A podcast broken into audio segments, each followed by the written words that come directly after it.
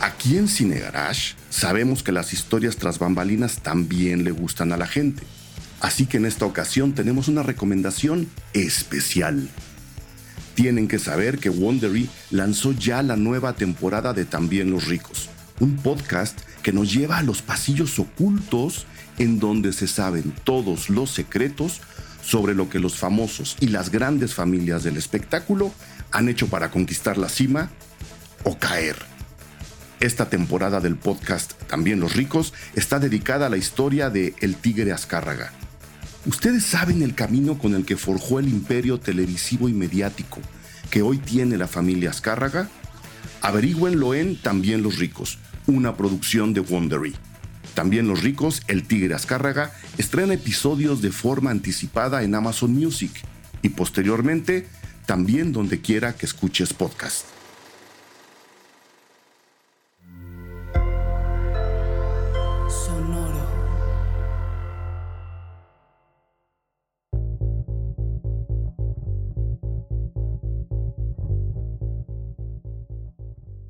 El Anuario Estadístico 2022 y el estado del cine mexicano.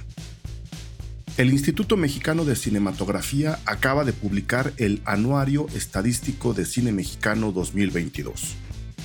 El anuario es un ejercicio de estudio y entendimiento del cine de nuestro país que se hace desde hace ya bastantes años. En ese anuario, año con año vemos el comportamiento del cine mexicano desde sus números, cuántas películas se hacen, cuántas se estrenan, dónde, cuándo, cuánto tiempo permanecen en los cines. Todo eso para comprender tanto al cine mexicano como a los que lo vemos. Este año el anuario presenta números que deben leerse con todo tipo de consideraciones, no solo porque las formas de ver cine se han transformado, sino porque el mundo después de la pandemia tampoco es el mismo para conocer algunos datos que del 2022 nos arroja el Anuario Estadístico de Cine Mexicano y para saber qué nos dice de nuestro cine, de nuestros avances y de nuestros retrocesos, invitamos a este podcast a María Novaro, cineasta y directora general del Instituto Mexicano de Cinematografía. ¿En qué estado se encuentra actualmente el cine mexicano? ¿Qué nos dicen los números del 2022 sobre las películas que vemos? De eso trata este episodio. Yo soy Eric Estrada, esto es Cine Garage, aquí cabe todo el cine.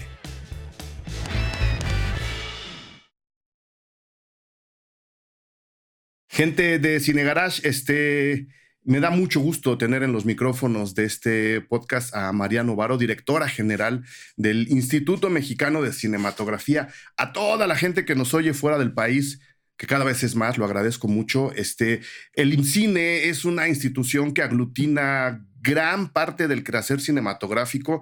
Ya nos dirá María cuánto de ese, cuánto de lo que tiene que ver con el cine eh, se conecta directa e indirectamente con el IMCINE, que a final de cuentas acaba haciendo todo, pero cuánto de manera directa. Eh, y María viene a platicar de, de un tema, eh, pues no sé si polémico o no, pero que cada año nos entrega números, temas, enfoques eh, para diseccionar al, cine mexicano, para, para entenderlo, para comprenderlo desde, desde, otro, desde otro punto de, vista, que es el, el, anuario estadístico del cine mexicano, que ahora María nos explicará de qué se trata. Es un trabajo, es una talacha monumental que acaba que, dibuja otra, otros, otros rostros del cine mexicano. Entonces, antes de entrar a la plática, María, mil gracias por venir a los micrófonos de Cine Garage. Bienvenida. Muchas gracias, Eric. Con mucho gusto de platicar con ustedes. ¿Por dónde arrancamos? Eh, eh, yo creo que es prudente eh, explicarle un poquito a la gente de dónde nace la idea de hacer el anuario qué es, qué es en realidad el anuario y para qué se hace, porque eh, primero hay gente que no, que no vive en México y que nos oye más allá en, otros países, España, Estados Unidos, este, y, segunda, porque hay mucha gente joven a la cual también le agradezco que, que no está enterada de esas partes del cine mexicano. ¿Desde hace cuánto? ¿Qué es? ¿Cómo se hace el, el anuario? Mira, el anuario fue una brillante idea que, que, tuvo la, la, directora del IMCINE eh, hace dos administraciones, Marina Stavenhagen, Eh, ahí se empezó a publicar el anuario estadístico del cine mexicano por parte del IMCINE. Y yo creo que fue una idea genial porque el, cine tiene una doble naturaleza. El cine es, por supuesto, un producto cultural, es nuestra identidad, es, está ahí reflejada nuestra diversidad como país, que es nuestra mayor riqueza. En fin, claramente es una parte importantísima, lo ha sido siempre, de, la, de las culturas mexicanas y de nuestro diálogo como nación. Pero el cine también es una industria, el cine también es parte del PIB nacional, el cine, el, las industrias cinematográficas y las creaciones cinematográficas ocupan a muchísima gente, generan empleo, son crecimiento económico. Entonces tiene también todo un aspecto, em, pues, de, de, de, que hay que medir exactamente eh, en su peso económico y en su crecimiento o decrecimiento, cualquier situación que se dé, que es muy importante hacer desde el IMCINE. El IMCINE es parte de la Secretaría de Cultura del Gobierno Federal. Eh, y en realidad también podríamos tener una pata metida en la Secretaría de Economía o algo por el estilo, porque muchos indicadores y muchos aspectos de la labor que hacemos no, no son medidos precisamente en la Secretaría de Cultura, tienen que estar como en otro ámbito. Y creo que el anuario eh, ha, ha funcionado muy bien para eso, para que el IMCINE contribuya a dar estas cuentas, eh, eh, estos datos puntuales, estas estadísticas eh, pues de, cómo, cómo va creciendo, cómo va desarrollándose la industria cinematográfica o las industrias cinematográficas o las industrias creativas cinematográficas en el país y, y, de alguna manera también la industria audiovisual en general, ¿no? Porque siempre están como, como rozándose.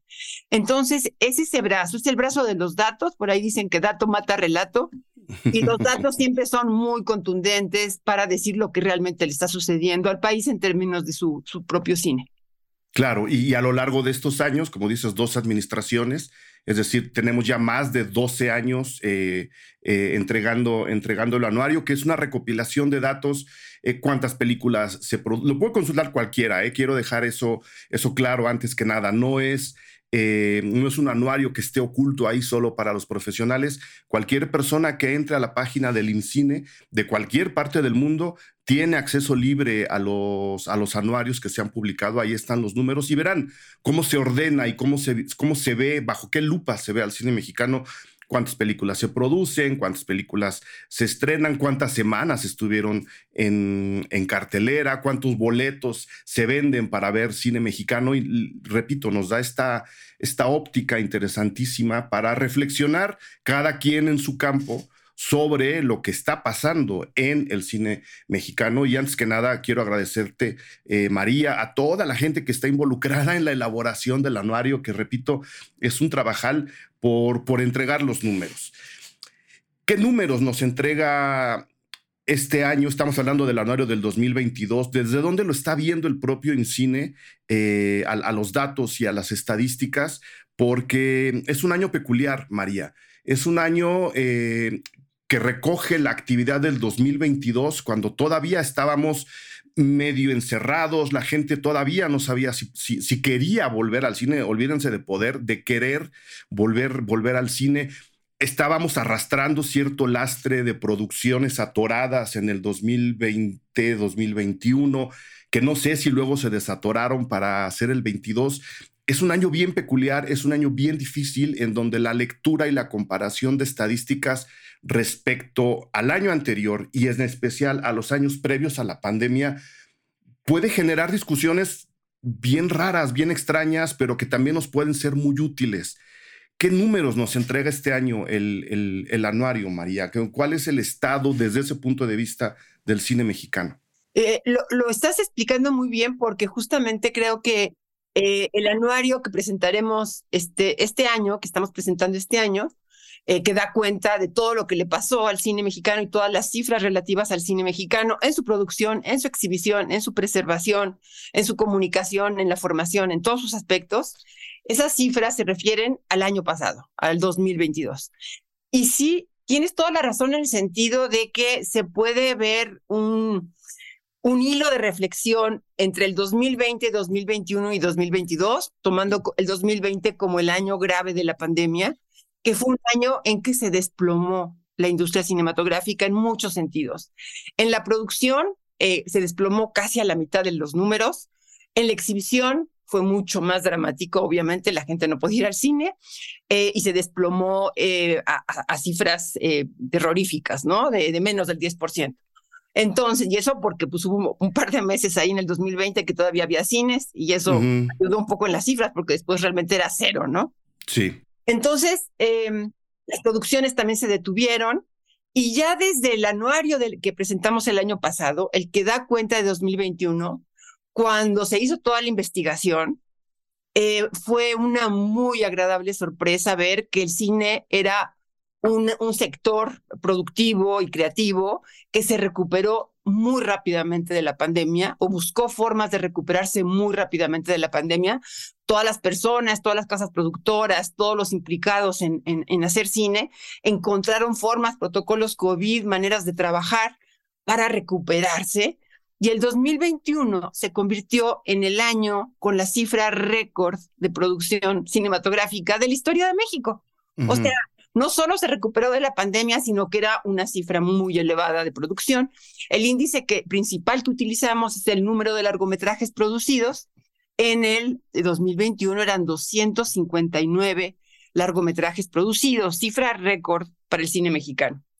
Claro, eh, pensamos y consideramos que probablemente esa cifra, que era tan alta, eh, acumulaba pues películas que se habían detenido en el 2020 y se juntaban con las de 2021 y que para el 2022 era muy previsible que la cifra bajara y no es así, se mantiene. Lo cual es también una muy grata sorpresa, un muy buen índice de crecimiento. Se mantiene prácticamente la misma cifra de los trajes producidos eh, en el 2022. Nosotros eh, eh, hemos usado, y es la forma en que se han ido comparando año con año esta cifra, que es una de las cifras este, fundamentales del anuario, que está desglosada de muchas maneras, pero pues resumiéndola, se da así, cuántos largometrajes producidos en el año.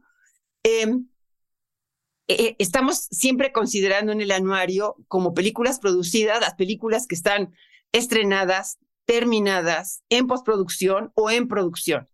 Y obviamente ninguno de esos títulos, si, se considera en un anuario, entra en ninguno de los siguientes anuarios, para no repetir y no, no falsear cifras.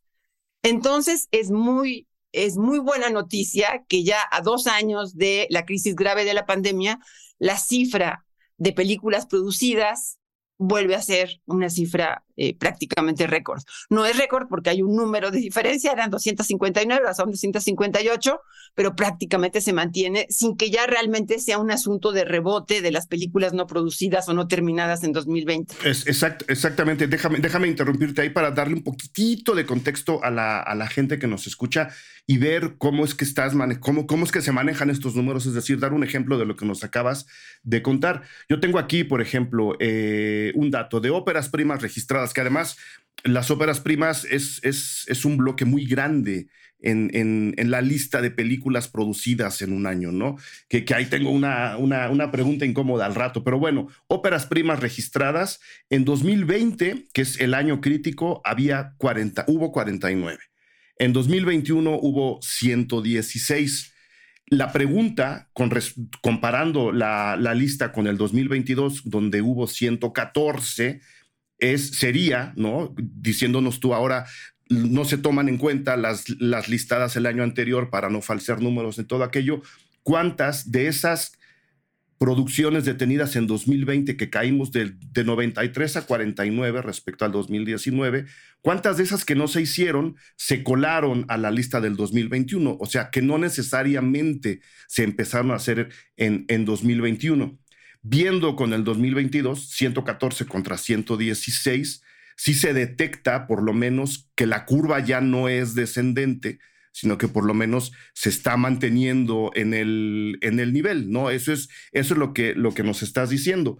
Para tomar en cuenta lo que ocurrió en 2022, como dijiste, hubo 258 largometrajes mexicanos eh, producidos en, en, el año. 46% son eh, con apoyo público, 42% son documentales, ¿no? De esos 258, 43 son largometrajes terminados o en rodaje, 79 son largometrajes en postproducción y 136 ya están completamente terminados. Esos son los desgloses que nos da el anuario y esos son los números, en este caso, como decías, centrales para la lectura de todo el anuario. Son los datos que luego le importan mucho a la gente que se están entregando este año. Nada más quería dar el ejemplo, María.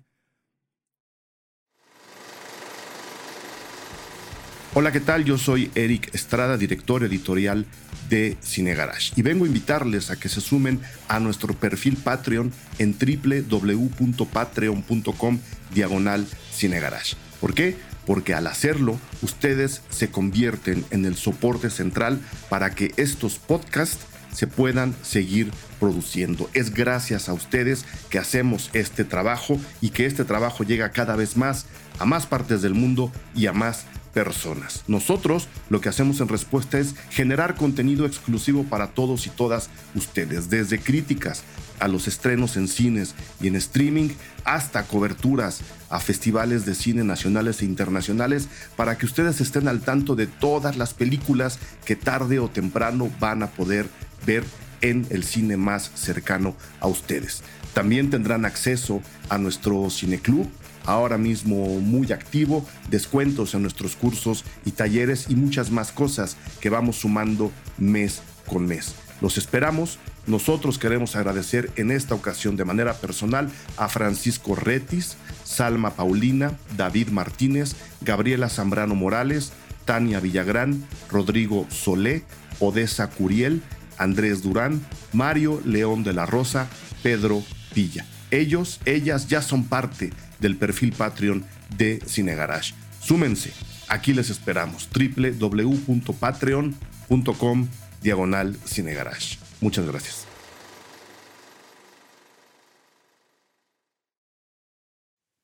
Claro, claro, y ahí, ahí acabas de dar un dato que creo que también es importante.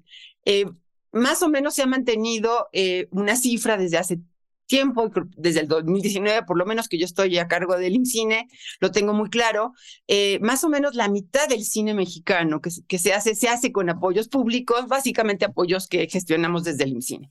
Em, en el 2021, justo el año de, de, iniciada la, la, pandemia y del año más grave de la pandemia en términos de la producción cinematográfica, eh, ese número subió a 56% del cine, era apoyado por, por dinero público, por dinero del Estado.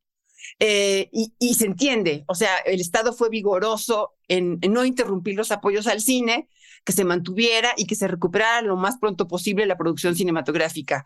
Este año del que damos cuenta ahora, del 2022, vuelve a bajar un poco, es el 48, 49%, me parece, a lo mejor tiene... Eh, 46%. 46%. Sigue siendo más o menos la mitad del cine mexicano, pero qué bueno que bajó, porque obviamente el objetivo es que el cine mexicano eh, siga creciendo y se mantenga por sí mismo y sea una industria vigorosa y que dé empleo a muchas personas y que tenga su propia forma de, seguir creciendo con eh, los apoyos correspondientes del Estado, pero no que se incrementen, sino que se mantengan y eventualmente cada vez sean menos necesarios es buena noticia. dependiendo del cine que queramos producir también, ¿no? Porque si dejamos todo en manos privadas, va a haber una parte del cine que no van a querer hacer, que yo sí creo que el Estado debería dar dinero para, para hacer otro tipo de películas, en particular documentales. Mira, eso eh, es clarísimo y lo pueden, está desglosado en muchísimos digo, el, anuario es un, un, buen trabajo muy amplio y muy, con muchísimos datos. Eso se puede ver y se puede ver cómo ha, cómo ha sucedido. Eh, los apoyos al cine eh, generados por IMCINE son más diversos, más incluyentes y más descentralizados que nunca en su historia. Eso es comprobable también con todos los datos. Hemos estimulado muy fuertemente la participación de comunidades cinematográficas en todo el país. Antes estaba mucho más concentrado, sigue estando concentrado, por supuesto, en la Ciudad de México. Pero eh, hay una tendencia muy vigorosa de crecimiento de industrias cinematográficas en, en, diferentes regiones del país. También hemos estimulado muy vigorosamente a, sectores que simplemente no participaban en la producción cinematográfica, como son los cineastas indígenas y afrodescendientes, que ahora tienen en sus eh, producciones un porcentaje totalmente eh, reconocible, puntual, vigoroso en el panorama de todo el cine mexicano. El cine mexicano realizado en estas comunidades es muy abundante, es además está muy hermoso, es muy importante, se generan voces que no estaban en el cine mexicano y ahí está. Y obviamente es una prioridad del IMCINE el apoyo a, a este tipo de cine.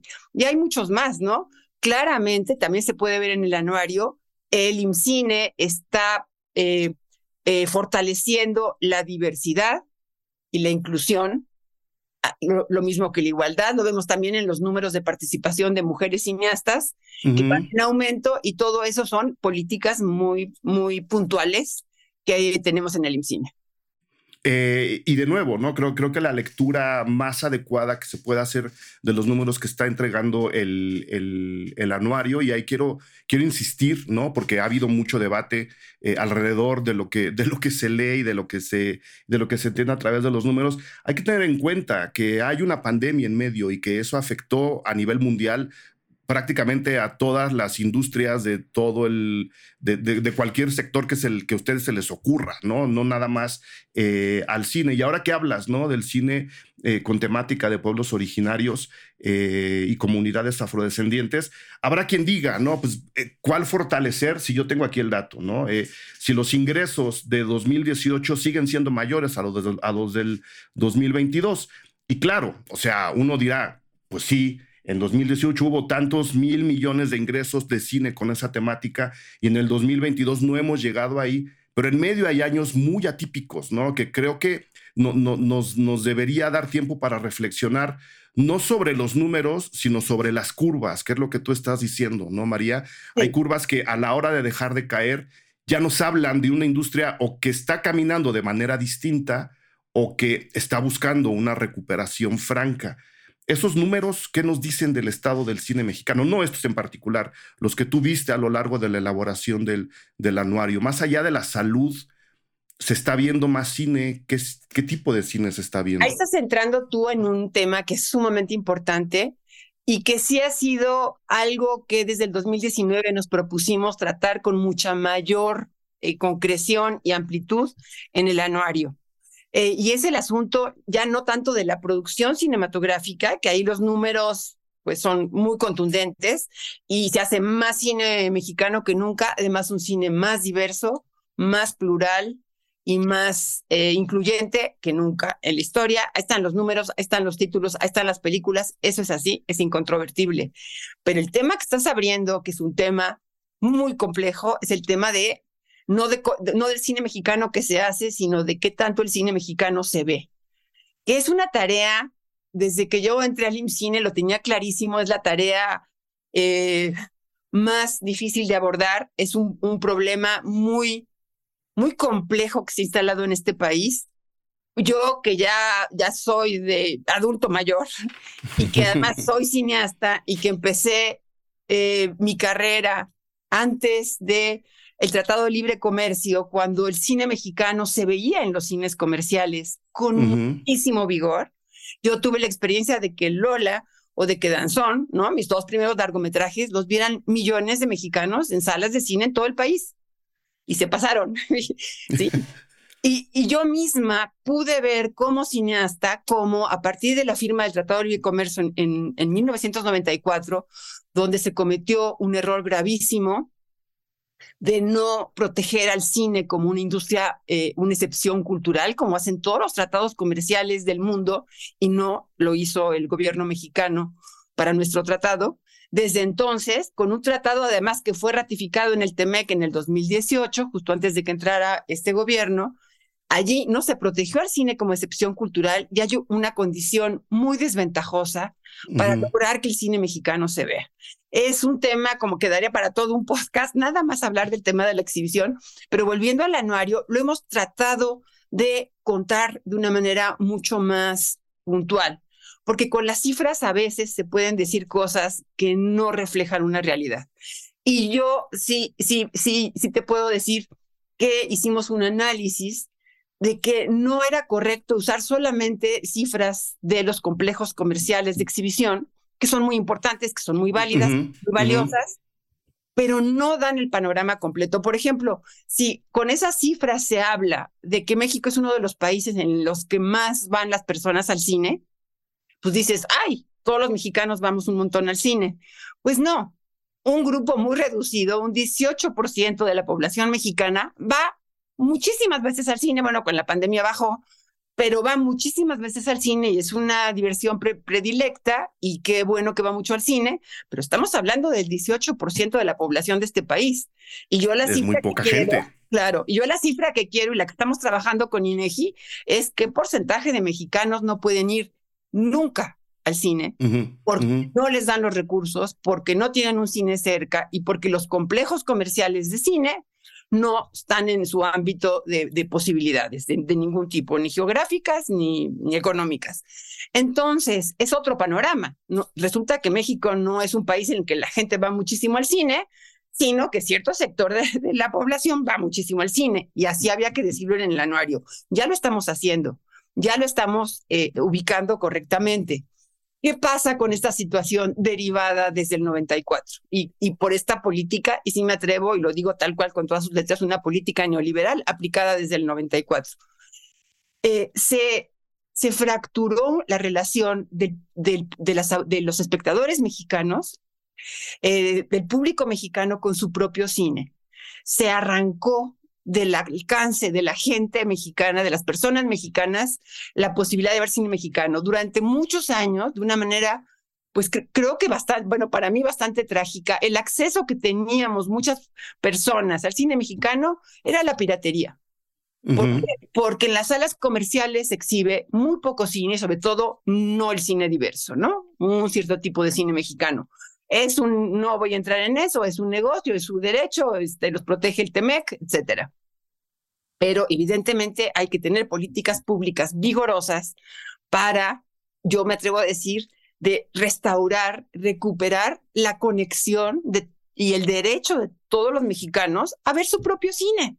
El derecho de todos los mexicanos a ver una, unas películas espléndidas que ganan el Festival de Berlín, que ganan el Festival de Cannes, que pasan por todo el mundo y que aquí no se veían. Entonces estamos haciendo una labor lo más profunda y lo más puntual que podemos para tener mecanismos de acercar a la gente a su propio cine como un derecho, como el, de, el derecho constitucional del acceso a la cultura. Claro, y al, y, al, ocio de calidad, yo agregaría esa frase también, ¿no? Sí, y, al acceso a nuestro propio patrimonio cultural como país, en fin, muchísimas cosas. Y ahí estamos también en el anuario documentando pues todo lo que se está haciendo y lo que se va creciendo, fortaleciendo otro tipo de espacios cinematográficos, fortaleciendo muestras itinerantes, cines de barrio, eh, cineclubes, o sea, estamos con, con convocatorias muy vigorosas que tenemos desde el 2021 y estamos eh, tratando de reconstruir el acceso con pasar mucho cine mexicano en televisión pública abierta. Se está haciendo una cosa muy vigorosa en, la televisión abierta de no solo el cine de antes, que es entrañable y todos queremos volver a ver, pero también el cine contemporáneo. En fin, es toda una, una reconstrucción de esa conexión de todos los mexicanos con su propio cine. Y qué, qué, qué perdona que te interrumpa, ¿qué, ¿qué tanto ayuda el tener estos datos para empezar a trabajar en lo material, en este fortalecimiento. Eh, voy, voy a de nuevo a contextualizar a la gente. Hay apartados en el anuario de este año en donde primero ¿no? se nos dice qué gente no va al cine y por qué no va al cine. Lo acabas de explicar muy bien. Incluso el anuario ¿no? Eh, mete todavía más el dedo en la llaga y dice, hay, hay gente que no va al cine porque le da miedo salir a la calle. El país está en una situación bien compleja en ese sentido. Eso hay que tomarlo en cuenta. Y hay otro apartado en el en el anuario que nos dice, más allá de las salas comerciales, este es el circuito, como luego se le llama el circuito cultural, en donde se, en donde se ven películas mexicanas. Estas son las películas mexicanas que se hicieron. Eso le ayuda al IMCINE. ¿A quién le ayuda más allá de que las salas estén enlistadas ahí? como gente que hace un trabajo realmente valioso para la cultura en general del país, ¿A quién le ayudan estos números, María? ¿Le ayudan al propio INCINE para decir, los vamos a apoyar, cómo los vamos a apoyar, cómo deberíamos incluso leerlo nosotros? Porque yo, yo lo leo y digo, claro, hay, hay, hay cinetecas, hay un circuito propio de la cineteca que toca, toca todo el país, hay cineclubes.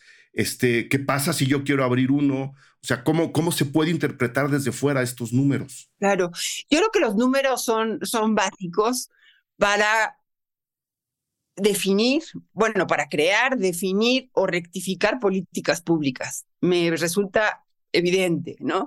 Hay muchas cosas que se tienen que arreglar en este aspecto del cine mexicano, que es que el cine mexicano se vea, ¿no? Se vea y se vea lo más ampliamente posible. Allí, digamos, así como, como te di cifras que creo que son muy optimistas, muy, muy alegres y muy, nos llenan de orgullo de que la producción está bien, en la exhibición hay mucho camino por andar, y, pero lo estamos avanzando y, estamos dando cuenta de eso en el propio anuario. En el anuario, por ejemplo, estamos ya registrando los resultados de las dos convocatorias que iniciamos en 2021, dos convocatorias de apoyo a la exhibición de cine mexicano, convocatorias que no había, esas no las tenía en cine. Había la de oficina distribución, que es eh, eh, una convocatoria interesante que también modificamos para que sea más poderosa y ya, ya es más poderosa, pero las otras dos son apoyar espacios de exhibición con eh, subsidios para que compren proyectores, renueven butacas, adapten el espacio cinematográfico y, sean vigorosos espacios de exhibición de cine. Pueden ser entidades este, públicas o pueden ser este, personas, en fin quienes tengan estos espacios. Y estamos sacando la métrica de qué está sucediendo con, esta, con estas, estas dos convocatorias. Están dando resultados, están creándose más y más espacios de, exhibición cinematográfica. También hay más y más programas de cine mexicano. Esto no va tan rápido, no era posible. Estamos partiendo de una situación grave de la que teníamos, ¿no? Eh, pero sí se está avanzando y sí la, la, proyección es que estamos avanzando en ese sentido. Ojalá en algún momento sí se rectifique el, el, el TEMEC y sí se garantice como excepción cultural y tengamos incluso herramientas más fuertes para promover de una forma incluso más grande al cine mexicano en su exhibición. Pero ahí vamos, los números nos sirven para las políticas públicas, los números nos sirven para ver por dónde estamos este, eh, eh, eh, transitando, nos sirven para ver además el desarrollo desigual del país, ¿no? ¿Qué regiones están como, ¿no? Porque hacemos ya un trabajo mucho más vigoroso en el, en el anuario, también de hacer un análisis regional y de sacar los datos pues, por regiones, por estados, para ver también cómo, cómo va cómo van desarrollándose las cosas. Y por supuesto, los números son esenciales para saber si los caminos que emprendemos son los correctos y si estamos de alguna manera avanzando y, abriendo posibilidades para adelante, ¿no? Ok, este, eh, me, gustaría platicar contigo un dato que, que sale en el anuario eh, de este año, los boletos vendidos para el cine eh, mexicano que, de nuevo son cifras muy dispares. Tenemos otra vez ah, tres años completamente atípicos ahí, ahí en medio.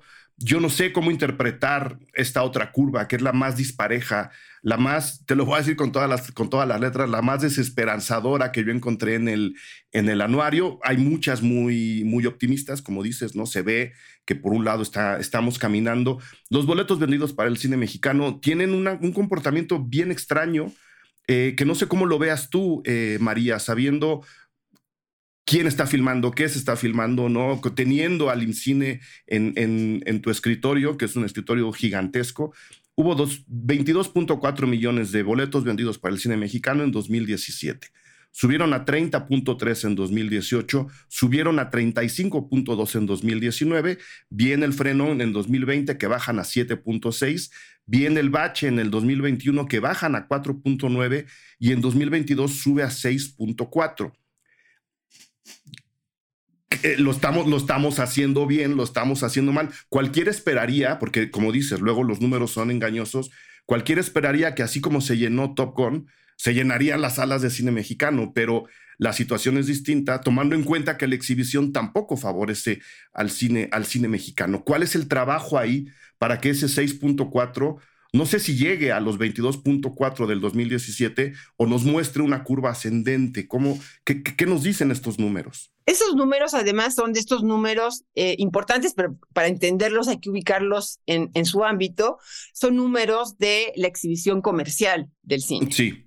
Eh, básicamente de, de, las dos grandes cadenas que controlan el mercado y que son las, las, las que realmente producen estos, estos datos, tenemos otros datos. Y que, además distribuyen películas, ¿no? También distribuyen y también ya producen. Pero bueno, estas, estas eh, grandes consorcios producen esta, esta numeralia y es importante analizarla. No es un tema de política pública, es un tema de ellos. Y ahí sí, eh, eh, pues hay que hacer un balance. Tú ya, ya, ya has hablado del tema pandemia, pero hay otro factor aparte del tema pandemia, que es el tema plataformas porque no es solo la pandemia, que además se combinaron. Eh, la pandemia hizo que la gente, bueno, los cines se cerraran directamente, la gente no podía acceder al cine, después con mucha reticencia y con mucha dificultad y con lentitud, la gente empezó a regresar a salas de cine.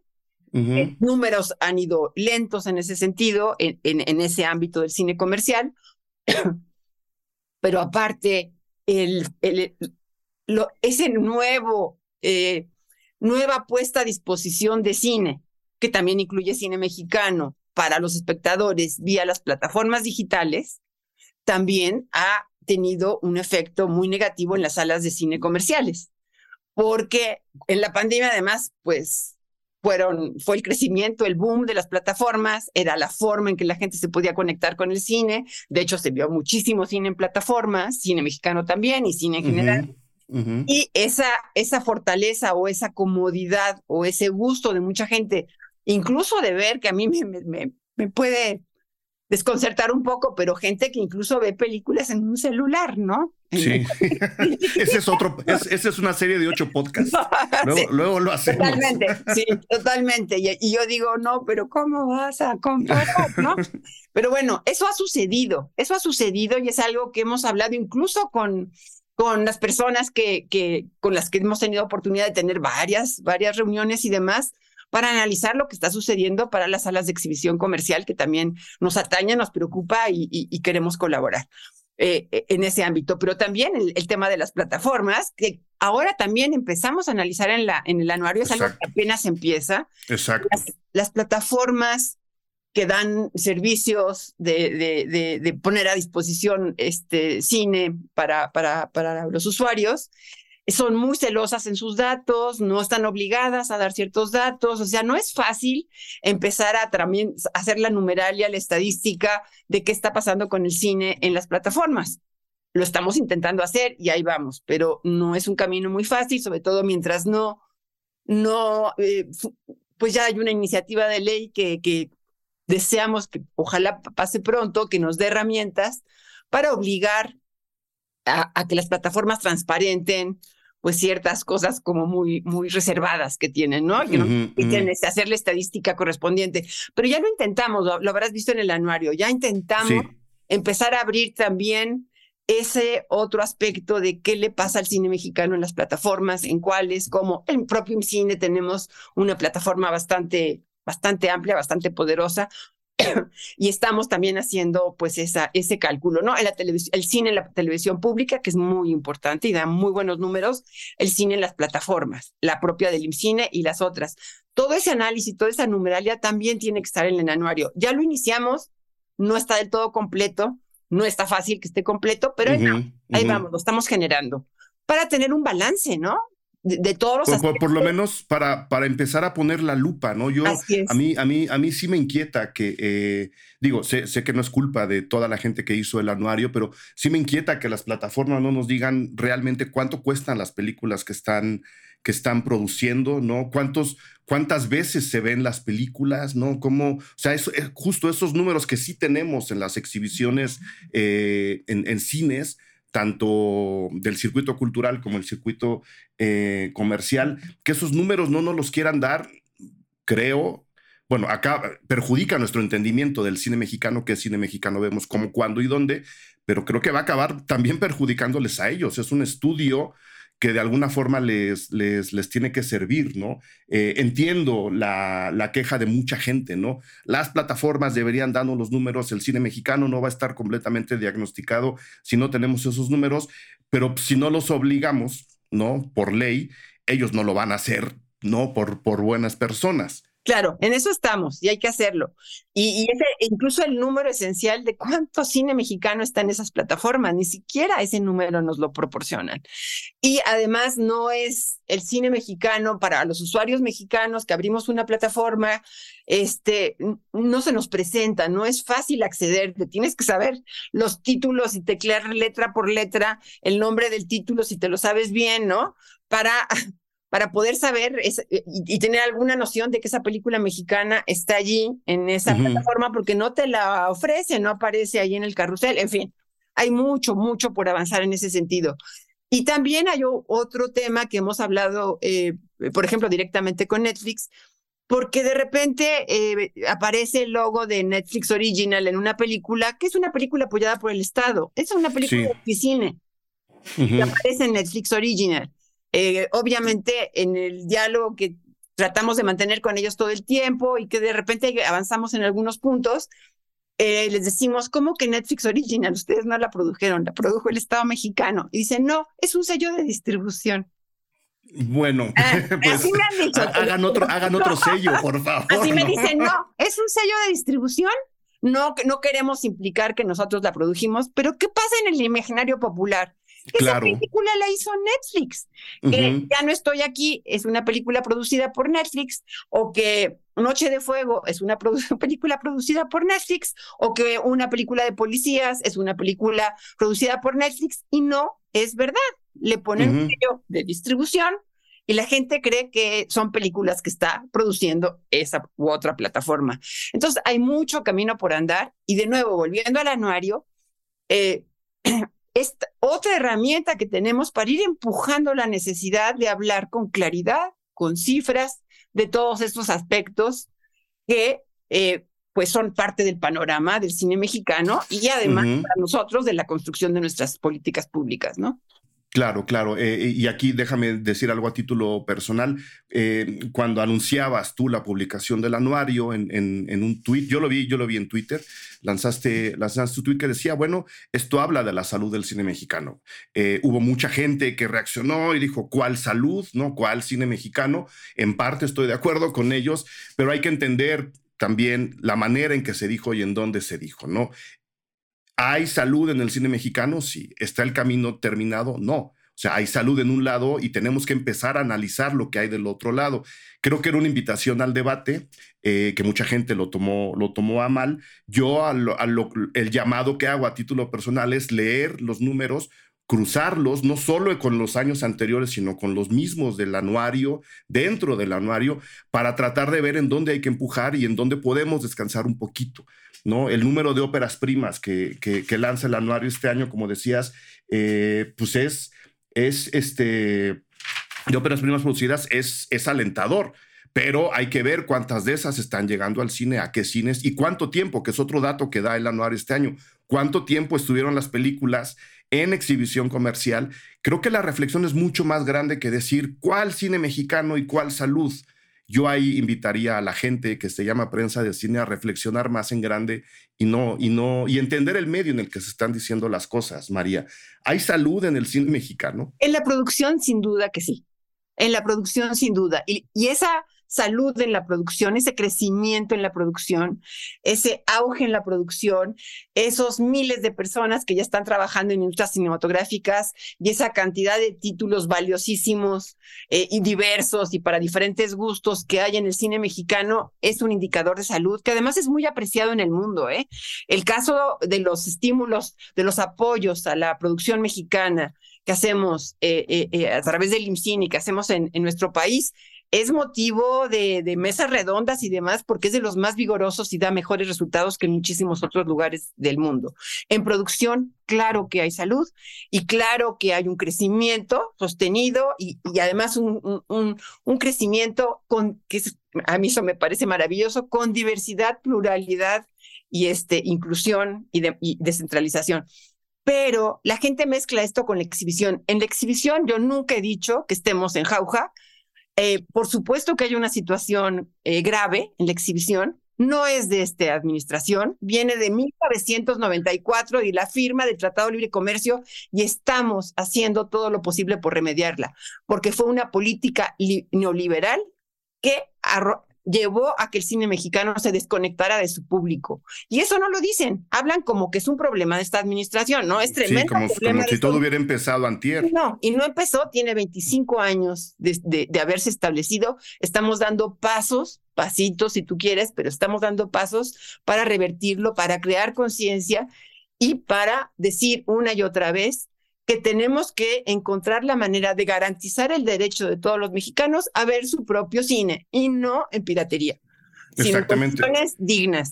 Eso es un problema. Yo nunca lo he, nunca he dicho otra cosa. Claro que es un problema. No es un problema de esta administración, es un problema que esta administración está intentando resolver del daño hecho en muchísimos años y eso no tiene nada que ver con la producción. Lo que pasa es que se mezclan, ¿no? Hay gente y de repente leo artículos ante la crisis del cine mexicano y luego se echan todo un artículo. Yo digo, pero están hablando de producción. ¿Cuál crisis?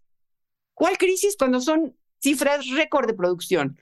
Si me dicen ante la crisis de la exhibición del cine mexicano por los monopolios, bueno. Es otro tema, claro. Y lo podemos hablar y puntualizar y hablar como, como como gente pensante que tenemos que abordar nuestros problemas, pero no, se están mezclando los asuntos. Efectivamente, hay un problema monopólico de exhibición que le ha dado en la torre a la conexión de las personas con el cine mexicano, porque el poco cine mexicano que han exhibido, en, con honrosas excepciones, pero a grandes rasgos, además es un solo tipo de cine, cierta comedia romántica, cierto estilo de cine que está muy bien que exista, pero que es un tipo de cine dentro Están ignorando todo lo demás. Ignorando todo lo demás y descartando todo lo demás y no dándole una oportunidad a todo lo demás de verse en sus, en sus redes tan amplias pues, que se crearon monopólicamente. Entonces, ese es el problema. Si lo hablamos así, yo encantada me pongo a discutir con todos los que discuten, pero que no mezclen una cosa con otra porque no se vale. Así no, no vamos a avanzar. Claro, nada más para, para cerrar los números de producción, María, este, están las listas de óperas primas, que es lo que te dije hace rato, es mi pregunta incómoda. Eh, no sé si, me, si, si, pasé el dato o no. ¿Existe el dato de segundas y terceras películas apoyadas por el Estado? Creo que sí, creo que lo hemos trabajado. Eh, efectivamente, y no es un asunto de México, en el mundo entero eh, hay muchos debuts cinematográficos, muchas primeras películas que no significan una carrera cinematográfica para las personas. Eso es un hecho, no es una particularidad de México, es parte de la naturaleza del cine.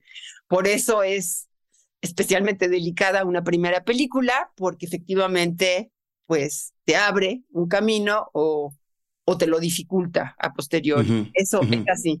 Pero sí tenemos por ahí los datos, este, a lo mejor no está en los bullets, pero sí está contenido cuáles son segundas películas, eh, cuáles son terceras películas. Y, y creo que además una relación de las óperas primas con lo que te decía de la diversidad y la descentralización, porque el crecimiento de óperas primas significa que están entrando eh, diferentes sectores, diferentes personas de diferentes regiones que a lo mejor no tenían tan claro el acceso, por ejemplo, al Eficine Estímulos que es una herramienta muy poderosa de apoyo al cine, eh, estaba como muy restringido a cierto tipo de cine y lo hemos abierto. Hemos hecho unos cambios al Eficine que hacen que sea mucho más accesible para muchas más personas. Y ahí se reflejan las óperas primas, porque ha permitido que debuten eh, nuevas cineastas, nuevos cineastas, nuevas voces, eh, con nuevas temáticas. Y, creo y nuevas historias. Nuevas historias y, y, la diversidad, que es una palabra tan bonita y es nuestro tesoro como mexicano, nuestra diversidad. Muy bien. Muy bien, este, me encanta que haya un capítulo dedicado a las plataformas digitales informales. Los, los números ahí te, te, dan para reír y para llorar, este, pero hombre, te, te habla de que la gente, por otro lado, sí quiere ver cine mexicano, ¿no? Los números que, que, lanza este año a través de las plataformas digitales informales, pónganle ustedes el otro nombre que se les ocurra, ¿no? Por un lado, eh, pues sí, hablan, hablan de gente que quiere ver cine mexicano, cualquier tipo de cine mexicano, pero por el otro lado habla también de un hueco que tenemos que llenar, que viene, como dices, desde, desde muy, muy, muy, muy atrás. Me sorprendió ¿no? 54% de los estrenos de este año están disponibles en plataformas informales. O sea, aplaudimos, lloramos, María. ¿Qué hacemos con esos datos? 8.3 millones de espectadores. Mira, a mí, con toda sinceridad, me llena el corazón de alegría tener datos que rebaten lo que de repente escucho por parte, por ejemplo, de los monopolios de exhibición. Dicen, es que el público mexicano no quiere ver películas mexicanas. Me lo han dicho dos millones y media de veces en estos cuatro años que llevo, ¿no? Entonces, no pasamos cine mexicano porque los mexicanos no quieren ver cine mexicano. ¿Qué le vamos a hacer? Nosotros pasamos, es un negocio y hay que pasar otro cine, ¿no? Eh, y, se ocultan muchísimas cosas, muchos vicios relacionados con todo eso. Yo sé que el público mexicano sí quiere ver su propio cine, lo sé, lo viví, lo conozco, tuve danzón y lo aprendí. Así de simple, a mí no me van a marear con ese cuento. Y empezamos a generar también datos para avalar eso. La gente sí quiere ver cine mexicano, no sabe cómo, o no sabe dónde, o no sabe. O no le alcanza. Uno le alcanza si es en una sala de cine y estamos facilitando ese tipo de cosas, pero claro que lo quiere que ver. También las cifras que arroja el cine mexicano en televisoras públicas es espléndido. Eh, el canal 14 pasa cine mexicano, boom, ¿no? muchísimos espectadores. Nuestro canal MX, nuestro cine que hicimos con Canal 22, alimentado también en buena medida por el IMCINE, ese canal también está arrojando cifras espléndidas. ¿Por qué? Porque la gente dice, ah, mira, aquí sí puedo ver cine mexicano. Y están viendo cine mexicano, documentales, eh, obras locales, cortos, largos, de, este, de toda índole. Entonces, qué bueno que estamos pudiendo sacar números que demuestran que, claro, que las personas mexicanas quieren ver su propio cine. Quizás prefieren un, tipo y otro y saldrán discutiendo qué película les gusta más y en gusto se rompen géneros y la diversidad es para eso, pero sí quiere las personas en México ver cine mexicano. No estamos tan colonizados como algunos quisieran. El, el, el, dato que yo saqué de ahí, que fue, fue mi capítulo favorito, este, por muchas razones, es que si la gente lo tiene al alcance, lo va a ver. ¿no? Lo que hay que hacer es ponérselo al alcance, ¿no? Entonces, ahí, ahí está el anuario. Eh, María, no sé si quieras eh, dar una, una, reflexión final, algo con lo, con lo que cerrar. Es, es, una labor muy compleja. De nuevo, quiero agradecer a toda la gente involucrada a lo largo de todos estos años en, en la elaboración del, del, del, anuario. Este, creo que hay que estudiarlo en partes. Tenemos un año para entender estos números. Tampoco hay que reflexionarlos de un día, de un día para otro. ¿Algo que quisieras agregar, María? Sí, sí, yo quisiera invitar a, todas las personas que se acerquen al anuario y que encuentren, como tú encontraste, algunos capítulos que, que les vuelen la cabeza, que, que intenten, eh, que les parezca útil explorar eh, caminos nuevos a partir de ahí. El anuario es un trabajo vivo que hacemos en un cine. Cada año nos planteamos cómo puede mejorar, qué datos nos faltaron, qué caminos no hemos explorado, qué forma de recabarlos podemos, podemos tener.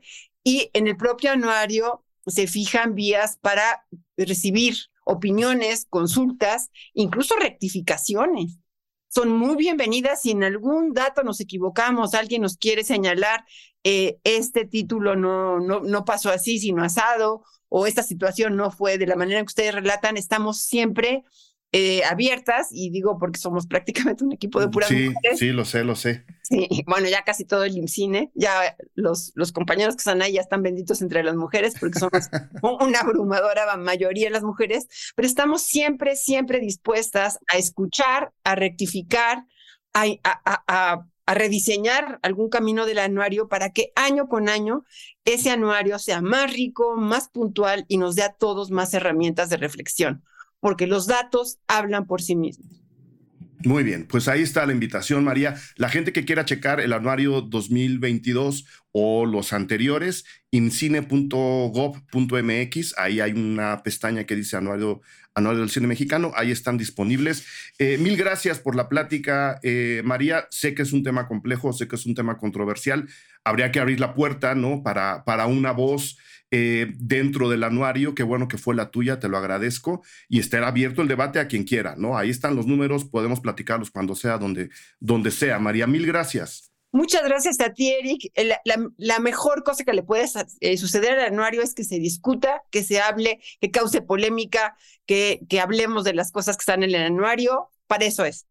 Muy bien, ahí está. Mil gracias. Nos veremos pronto, María. Gracias, muchas gracias. Gracias por escuchar Cine Garage. Si nos escuchas en Apple Podcast, regálanos una reseña para que más gente descubra este podcast. Suscríbete a Cine Garage siguiéndonos donde sea que escuches este programa para enterarte de nuestros próximos episodios. Cine Garage es parte de Sonoro. Ingresa a sonoromedia.com para escuchar más de los podcasts que aquí se producen. Este episodio fue producido por Brenda Bulnesmeni, Fernando Santamaría. Agradecimientos especiales a Paco de Pablo y Héctor Fernández Mosqueda.